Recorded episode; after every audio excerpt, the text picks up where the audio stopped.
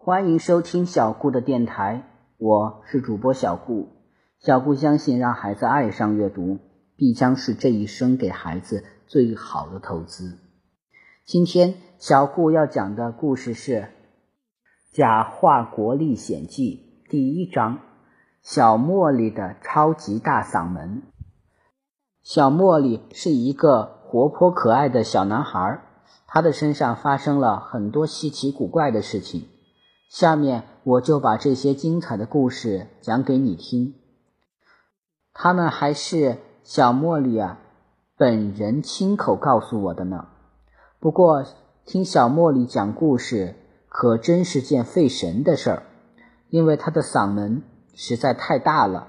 为此，我在耳朵里塞了近半斤的棉花。但等她把故事讲完，我的脑袋仍如同……遭遇陨石撞击一般，轰鸣了好久，我差点眼冒金星，昏倒过去。如今，小茉莉已经长大，成了享誉世界的男高音歌唱家。她也有了新的好听的艺名，但我还是习惯叫她小茉莉。你应该不会介意吧？好了，言归正传。这天晚上，小茉莉出生了。从外形上看，她与所有刚出生的孩子并无两样。但很快，人们就意识到了她的与众不同。小茉莉出生在半夜，当她发出第一声啼哭时，全村的人都被惊醒了。他们以为工厂上班的铃声响了，纷纷起床准备上班。结果出来一看，离天亮还早呢。原来小茉莉天生就有一副大嗓门。慢慢的，人们习惯了小茉莉的啼哭，而她总是在七点准时哭闹。村子里的人正好也是七点起床干活。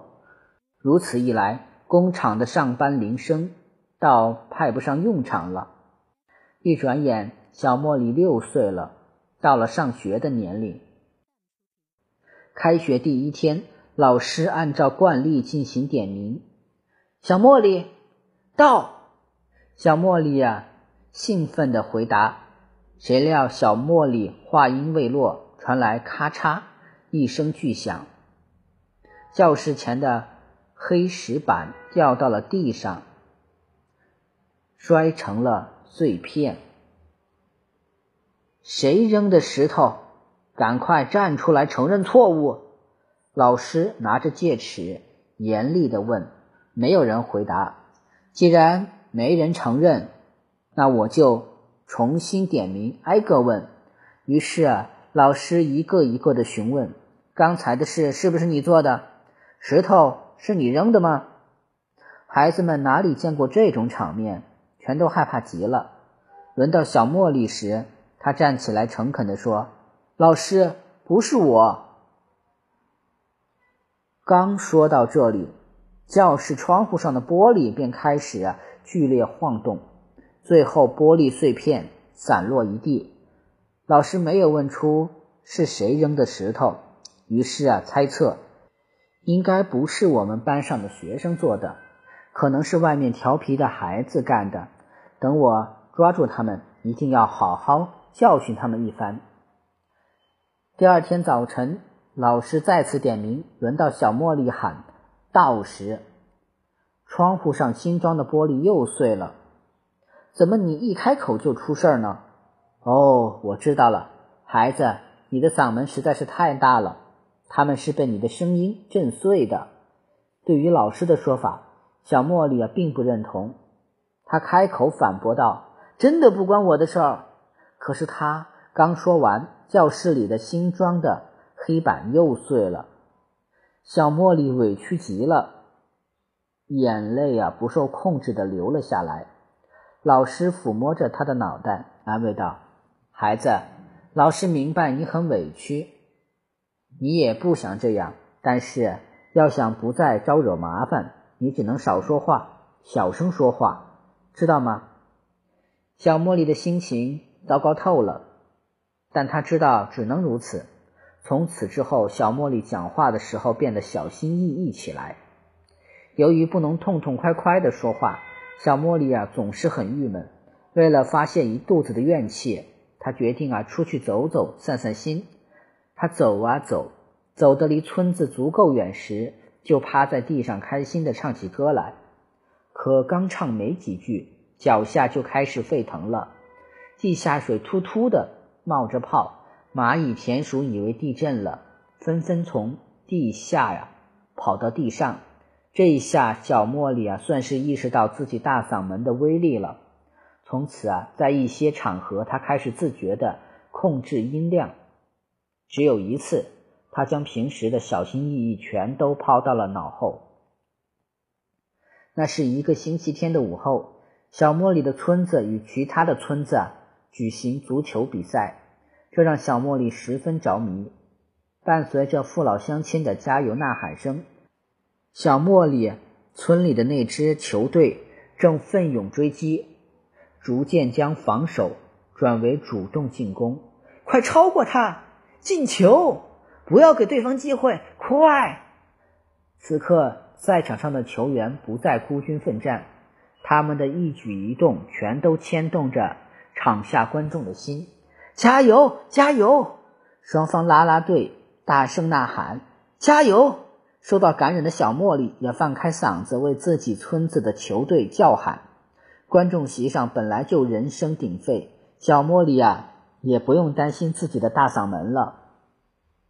此时，右翼球员正在将球踢给中锋，谁想球在半道上竟然来了个大转弯，在一股神秘力量的推送下，从对方守门员身边擦过，径直。冲进了球门，球进了！观众席上一片沸腾。天哪，太棒了！有人禁不住喊道。小茉莉一下子清醒过来，心想：刚才的进球肯定是我的大嗓门造成的。我不能再说话了。对了，为公平起见，我还得帮助另外一队进一个球才行。他焦急的等待时机，终于啊！下半场时，机会来了，对方球员开始进攻了。小茉莉趁机大喊一声：“球进了！”毫无疑问，小茉莉也不想这样做。她深深的爱着自己的家乡，希望家乡的球队获胜。但是她还是要忍痛弥补之前的过失啊！谁让她是一个善良、真诚、正直的好孩子呢？随着时间的流逝，小茉莉慢慢长大。此时的小茉莉已经不在学校读书，而是留在村子里的果园里干活。小茉莉的村子主要发展种植业，这里果树密布，郁郁葱葱。一踏进果园，映入眼帘的便是累累硕果，令人目不暇接。小茉莉和小伙伴们经常拿着大箩筐跑到果园里。摘上满满的一筐水果，再高高兴兴地抬回家去。这天早上，小茉莉来到果园准备干活。她抬头一看，梨子都已经熟透了。可是小茉莉没有带采摘的工具，真是太糟了。小茉莉啊，在心里默默地想着：我竟然忘记带梯子了，这可如何是好？要不我这就回去搬梯子，顺便。再拿根杆子过来，这样高处的梨子也都能打下来了。就在这时，小茉莉的脑海中突然跳出了一个鬼主意：要不用我的大嗓门试一试？他觉得这个主意不错，就来到了一棵梨树下，慢悠悠的叫了一声：“梨宝贝，掉下来！”谁料他的声音竟然奏效了。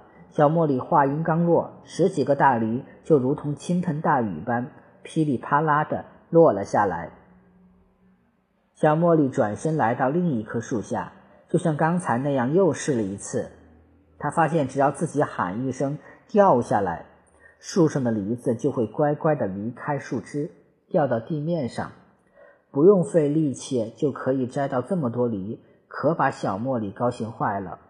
这个办法可真省劲儿。小茉莉暗自高兴，哎，我之前怎么没想到呢？要是早点用嗓子代替竹竿、梯子摘梨，能省下多少力气呀！就这样，小茉莉绕着他的果园转呀转，继续用这个妙招摘梨。此时，一个农民正在果园旁的田地里劳作，刚好看到了这神奇的一幕。这个农民不敢相信自己的眼睛，于是啊，擦了擦眼睛，晃了晃脑袋。在确定自己不是在做梦之后，吓得赶紧跑回了家。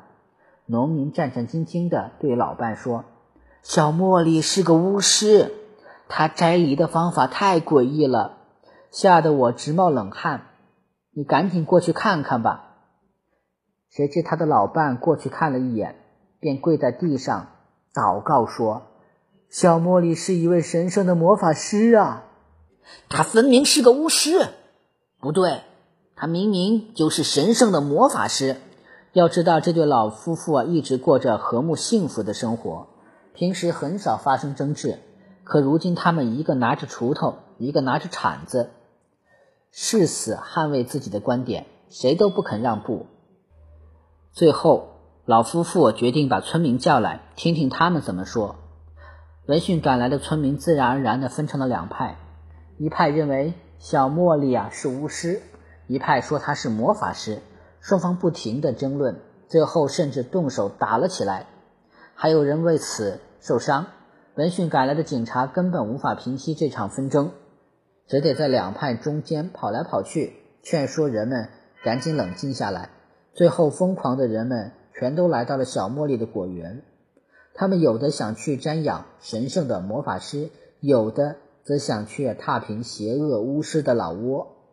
小茉莉见村民们涌来，还以为是哪里着火了，赶紧拎着水桶跑去救火。谁知人们在他的果园门口停了下来。他听见了人们在说：“没错，就是他，他就是那位神圣的魔法师。什么魔法师？他分明就是可恶的巫师。你看到他手里的水桶了吗？”那里面可是来自地狱的焦油，不管是谁，只要沾上就会立刻死掉。你们不能污蔑魔法师，他是神圣的。大家不要被他的障眼法欺骗了，他根本不是什么神圣的魔法师，分明就是可怕的恶魔。小茉莉，我们都看到了，你有神奇的魔法，树上的梨啊，听你的命令。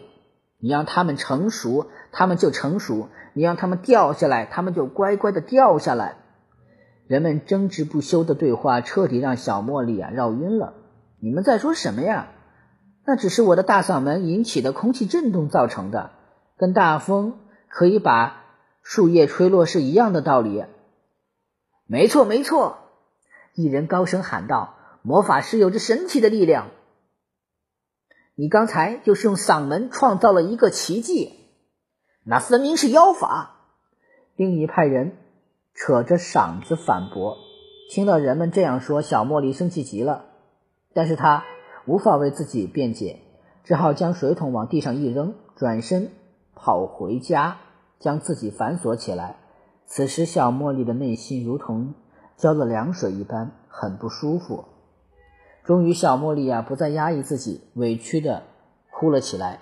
哭了好久，她才冷静下来，心想：看来我的好日子到头了。我的父母早已离世，好朋友也在战争中死去，这里不再是我的乐园，也没有我的容身之地了。即使留在这里，我又能做什么呢？对，我要离开，我要去世界各地啊闯荡。人们不是常说？三百六十行，行行出状元嘛！我要用自己的大嗓门碰碰运气，说不定还能靠唱歌挣到钱呢。我喜欢唱歌，而且我的嗓音这么独特，说不定我真的能成为优秀的歌唱家呢。这样想着，小茉莉啊，便下定了决心，简单的收拾了几件衣服后就出门了。村民们依然聚集在门外，大家看到小茉莉出来了。赶紧让出一条路，还不忘对他指手画脚。小茉莉径直从人们身旁走过，看都没看一眼，直到走了很远，他才停下来，回头看了看村民，村民还在那里指指点点，就像看怪物一样看他。就在这一瞬间，小茉莉突然想来一出恶作剧。他们既然如此对我，我不妨跟他们开个小玩笑，让他们见识见识我的厉害。于是，小茉莉深吸一口气，大喊道：“再见了！”天地间骤然形成了一股强大的气流，大风呼啸而来，远处的大树啊被吹得晃来晃去，人们的帽子也被大风从头顶吹跑，不少老人的。头上露出了几缕啊稀疏的头发，还有位老太太使劲用手遮着比鸡蛋还光亮的脑袋，忙不迭地追着自己的假发。再见了，小茉莉呀，感觉痛快极了，忍不住又喊了几嗓子。在小茉莉大嗓门的作用下，帽子、假发相互啊缠在一起，越飞越高，越飞越远。没过几分钟，便没了踪影。他们可能会在几公里外的地方降落，也可能会一直飞到国外去。但不管怎么样，村民们这下可算是见识到了小茉莉大嗓门的威力了。小茉莉背着行囊一路前行，没过几天就来到了一个古怪的国家。她的传奇故事便在这里上演。好了，第一章就到这里讲完了。希望大家能喜欢小顾讲的故事，小顾会努力讲更多的故事让大家听的。谢谢大家的收听了。